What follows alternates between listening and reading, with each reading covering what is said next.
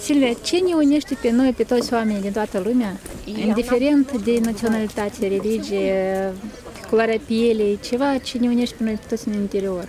Toți putem iubi, suntem mai buni, adică care și cum. Sufletele noastre, nu știu, credința.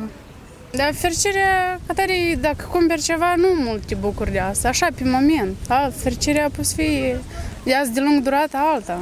Să fii sănătos, nu știu, să ai o persoană iubită alături, mama, tata, părinți, eu cred. Părerea mea e că de ce trăim tot mai rău și mai rău, adică Clar că aș dori să trăiesc într-o lume mai bună, cumva, să fim oameni mai uniți, să ne stimăm, să ne iubim, nu știu, să nu fim așa răi în suflete. Să... Nici credința pe unii nu-i ajută, atâta răutate au întrânși. Eu consider că, în primul rând, tot ce noi acumulăm pe viață, bogății și tot așa, nu le luăm cu noi, oricum toți murim. Eu cred că principal trebuie să acumulăm în suflet calități mai bune, adică să fim mai buni, mai iubitori, să facem un bine pentru lume. Nu străim pentru noi că să acumulăm averi, bogății, bani, mulți mașini, cum alți.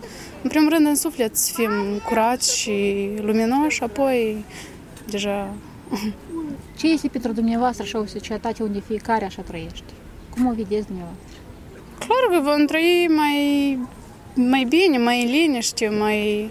nu va fi atâta răutate că majoritatea din cauza la bani tot se e în lumea asta. Să nu fie egoismul ăsta care tot e meu și, și bani și tot.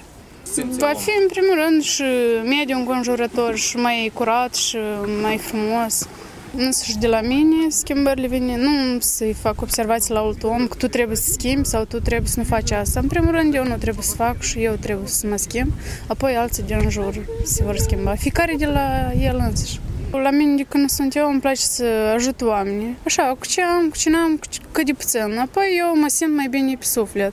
Și eu cred că orice om așa, dacă ar face bine și omul celălalt uh, rămâne foarte mulțumitor și tu în suflet tot îi rămâni foarte mulțumitor. Eu cred că e un proiect foarte bun și o să deschide mințile la mai mulți oameni. Pur și simplu o să spui pe gânduri, adică și cu timpul poate ceva se va schimba în lume. O să devenim mai buni, totuși.